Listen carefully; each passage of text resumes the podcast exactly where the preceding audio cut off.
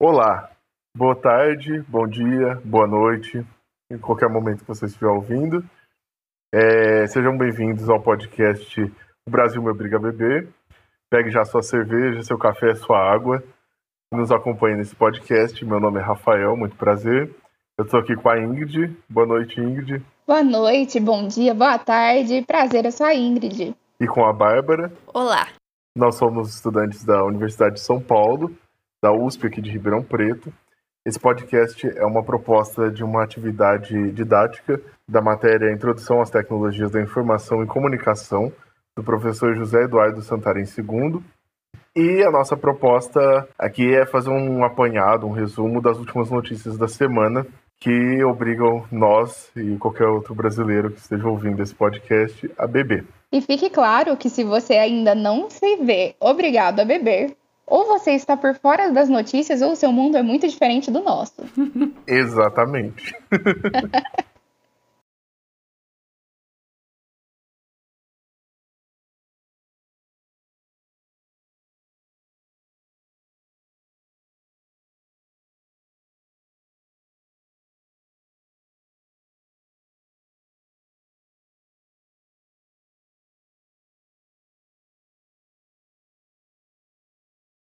Então, a, a, primeira notícia que a gente traz é do ministro Ricardo Salles, que essa semana ele caiu fora do Ministério do Meio Ambiente.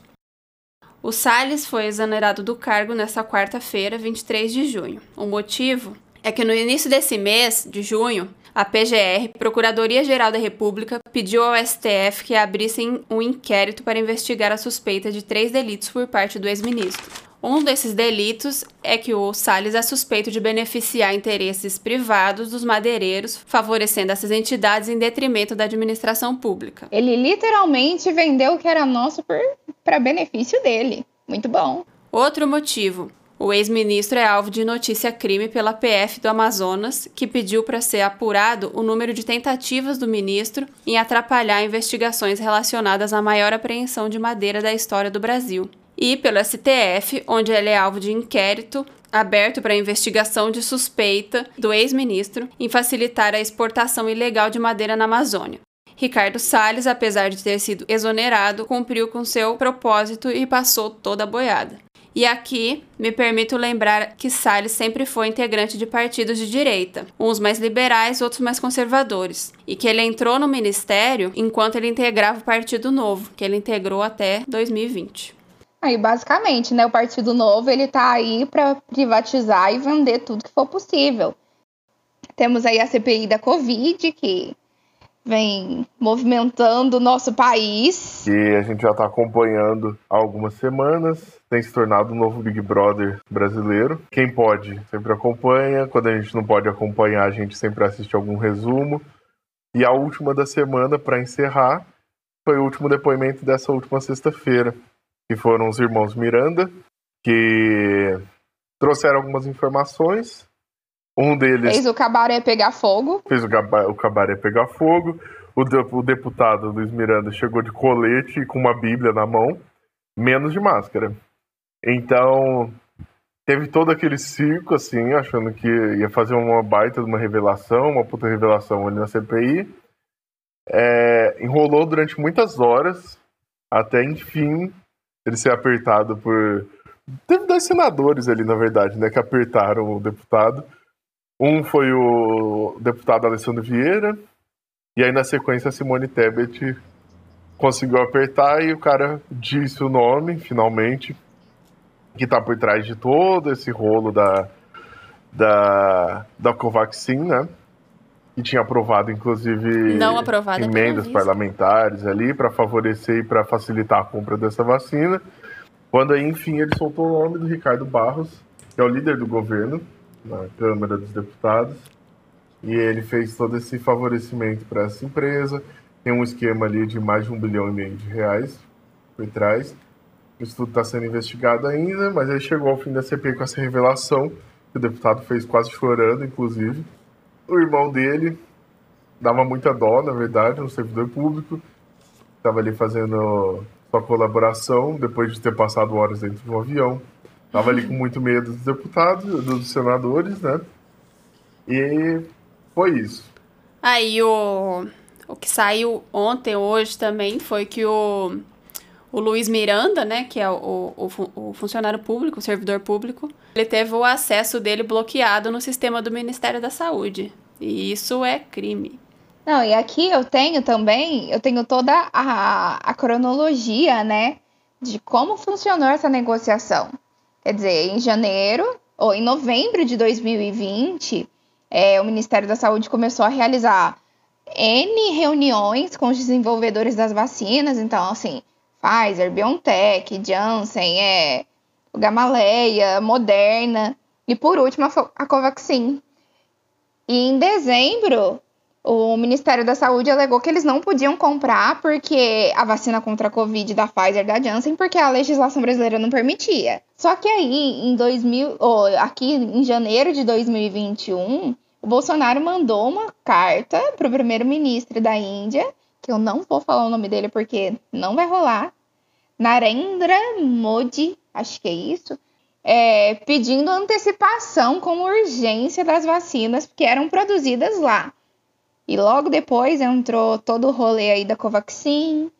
Foi em janeiro também, então assim, em janeiro pegou fogo tudo. Só que a gente ficou sabendo agora, né?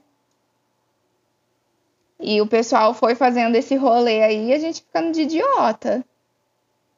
Enquanto isso, batemos 500 mil mortes. E aí chegamos nesse ponto: 500 mil mortes, uma vacina superfaturada, todo um esquema de corrupção. Não aprovada pela Anvisa. Sim, não aprovada pela Anvisa. E aí, nem mesmo no domingo a gente tem sossego, até mesmo no domingo o Brasil obriga a gente a beber. A gente viu que o próximo desenrolar agora da CPI é a ex-esposa do ex-ministro Eduardo Pazuello se prontificou a depor na CPI. Então, assim, é uma novela, a gente vai acompanhar os, próprios, os próximos capítulos. Pelo jeito, ainda tem muita coisa para rolar próximo episódio desse podcast vai ao ar na quinta-feira. Até lá, muito provavelmente, a gente vai ter muita coisa para falar sobre essa CPI ainda. E assim, a CPI, para quem assistiu, foi um show de horrores. A gente teve ali o senador Fernando Bezerra, que é da base governista, virou meme, inclusive, né? É, minha cabe nossa cabeça jamais será vermelha. O, o, senador parece que explodir, assim, quando alguém começava a falar, ele berrava, mesmo com o microfone desligado, dava pra ouvir a voz dele de longe cabeça dele vermelha, que você vê a câmera de longe, você vê a cabeça dele vermelha explodindo. Teve senador de dentro da van, remotamente falando, sem máscara, gritando, insinuando um monte de coisa contra o Luiz Miranda e tal, e os dois batendo boca. Então, assim, foi. É, é interessante assistir a CPI para poder ver a cara de cada senador, ver como cada um deles age. Isso é um exercício bem interessante. O próximo tópico que a gente vai falar é do maior ataque à floresta amazônica que foi aprovada pela Câmara nessa semana. Por 40 votos a 21, a CCJ da Câmara aprovou nessa quinta-feira, dia 24, o PL 490 de 2007. É, ele não foi feito agora, né? Mas ele, ele foi passado agora. Esse projeto é um ataque direto à floresta amazônica e aos povos originários ele foi efetivamente articulado pelo queridíssimo, excrementíssimo presidente da República, Jair Messias Bolsonaro, junto dos parlamentares ligados a ele ou comprados por ele, que é uma prática comum, que são os deputados do Centrão. Caso esse projeto tome a forma de lei, a floresta vai chegar a um ponto irreversível de desmatamento. E se você, que está nos ouvindo, acredita que isso não te afeta diretamente, a gente te lembra que a floresta amazônica é a maior floresta tropical do mundo. E ela é a grande reguladora do clima no planeta inteiro, que é redondo. Isso faz com que não só o Brasil sinta essa destruição que pode chegar, mas todo o planeta Terra. Então aí a negacionista não vai, não vai acreditar muito nisso, né? Mas, mas a temperatura da Terra ela, ela vai subir graças graças a esse pequeno projetinho aí. E aí, esse, esse projeto de lei 490, para ficar mais claro, ele altera a demarcação das terras indígenas e trata do marco temporal. Que a gente vê muito falando do marco temporal no, no, no Twitter da vida, né? E ele prevê considerar como Ele, ele prevê considerar como terras indígenas somente aquelas terras que já estavam em posse dos povos nativos na data da promulgação da Constituição de 88. E ele passa a exigir comprovação de, de posse dessas terras. É, tipo, o indígena ele vai ter que comprovar que a terra já era dele antes da, antes da Constituição de 88. Como se desse para fazer isso. E o retrocesso que essa, essa lei vai trazer, ela não vai parar por aí, né? O texto ainda flexibiliza o contato dos povos isolados, proíbe a ampliação de terras já demarcadas e permite a exploração de terras por garimpeiros. Então, essa proposta aprovada pela Câmara, aprovada ainda com folga, né? Ela vai facilitar a destruição da nossa floresta e o genocídio dos povos que protegem há mais de 500 anos esse território. É isso. Mas o agro é tech, o agro é pop, o agro é tudo. É complicado, né? Porque assim, os caras chegaram aqui muito antes de qualquer outro. Eles são os verdadeiros donos daquelas terras e poxa vida, você precisa de um papel para comprovar que a terra era tua. Eu acho que o certo aí seria só a gente devolver as terras para eles, pedir desculpa e pronto. E vamos beber. Não, agora tem o Lázaro ainda. Verdade, temos o Lázaro. O Lázaro, que apesar de ter um nome bíblico, parece que surgiu do inferno. Então, assim, não deixa de sair da Bíblia. O cara que tá aí sendo caçado por mais de 230 policiais, né? Cara tem aí cães policiais, câmeras termostáticas, é, tem pessoas rodando matas 24 horas por dia, helicópteros rondando e o cara ainda consegue ficar escondido. Agora vamos levar a nossa dose de cachaça à boca para ver se isso desce, gente. Por quê? O cara está sumido há tanto tempo porque ele estava sendo mantido dentro da casa de um fazendeiro. Falando assim, parece que o fazendeiro sequestrou, mas não, galera. O cara simplesmente ofereceu pouso a um homem que fez o massacre de uma família inteira recentemente, fora todas as outras vítimas que ele tem e que ele vem sendo procurado desde 2015. Esse fazendeiro, ele foi delatado após não deixar a polícia entrar em suas terras. O caseiro, em depoimento à polícia, deixou claro que ele foi ameaçado de morte pelo fazendeiro se comunicasse à polícia de que Lázaro almoçava, jantava e tomava cafezinho da manhã dentro da fazenda. Com direito a fazendeiro aparecer na frente do bambuzal e gritar assim: Ô Lázaro, compadre, vem jantar. Lázaro segue sendo procurado porque ainda não acharam esse cafuçu desse homem. É, empresários vêm é, dando mantimentos, é, oferecendo comida para os policiais, porque o trabalho está sendo extremamente intensivo, cansativo e até agora sem nenhum resultado. 18 dia de busca. Detalhe dessa, desse episódio do Lázaro é que está surgindo uma nova classe de policiais TikTokers, né? Estão fazendo, estão fazendo até enquete e tudo mais, assim. É, outra coisa. Na cidade, que estão caçando Lázaro. Eles, alguns moradores, viram um rapaz passando na rua, acharam o parecido, confundiram com o assassino e lincharam o rapaz em plena praça. É, gente.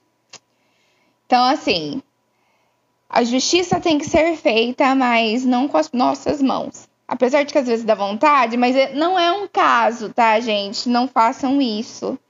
O rapaz foi extremamente machucado, foi parar no hospital e teve fraturas sérias na costela. Mas eu acho que assim, nós já falamos de muitas coisas ruins hoje, né?